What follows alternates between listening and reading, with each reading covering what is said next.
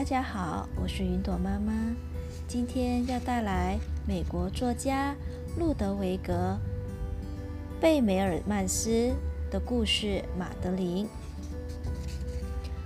巴黎的一栋老房，铜锣爬满了外墙。这里呀，住着十二个女孩，她们喜欢排成两排。她们吃面包时排成两排。他们刷牙时排成两排，他们上床睡觉也排成两排。遇到好人，他们微笑；遇到坏人，他们皱眉；遇到可怜人，他们难过。早上九点半，他们准时出门。当然，他们排成两排。雨天是这样，晴天也这样。这是马德琳，这里最小的那个女孩。遇到老鼠，她敢上前用手拍。冬天下雪，在冰上跳舞，是她的最爱。看到动物园中的老虎，她也只是轻轻地说一声“喵”。没人会比她更知道。用什么办法让克拉菲老师昏倒？这天半夜啊，克拉菲老师打开灯说：“似乎不大对劲呢。”是小马德琳，她坐在床上哭啊哭，两只眼睛红彤彤。匆匆赶来的孔医生看过了马德琳，匆匆跑到电话机旁。拨出电话号码，匆匆地说：“护士是盲肠炎。”每一个人都忍不住哭啊哭，每一个人都眼泪汪汪。裹着毯子的马德琳躺在医生的怀抱里，安全又温暖。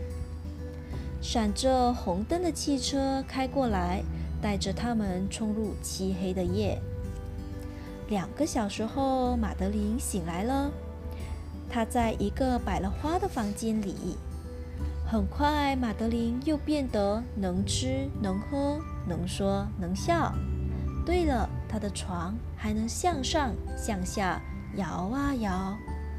天花板上裂开的痕迹看起来像只兔子。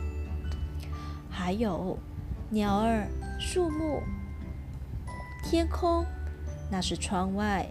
很快呀。十天过去了，一个美好的早晨，克拉菲老师宣布：“今天天气这么好，我们不如一起搭上车，买上鲜花，去探望小马德琳吧。”病房外，大家看到了告示牌：两点到四点，探视时间。大家轻手轻脚地走进去。拿着花瓶，拿着花，不敢笑，也不敢说话。突然，他们大叫：“哇！这么多的玩具、糖果，还有娃娃！”但是啊，最最让人惊讶的却是马德琳肚皮上的那一道疤。再见！最后，小女孩们挥手告别：“我们还会再来。”然后，他们在雨中。离开了医院，小女孩们回到家，吃过饭，刷完牙，躺在床上说晚安。这天半夜啊，克拉菲老师打开灯，说：“似乎不大对劲呢。”他有种预感，似乎要发生大灾难。快，快，快，快！孩子们，拜托，快告诉我，你们怎么了？他说。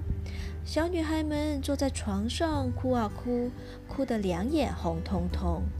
嗯嗯嗯，我们也要割盲肠。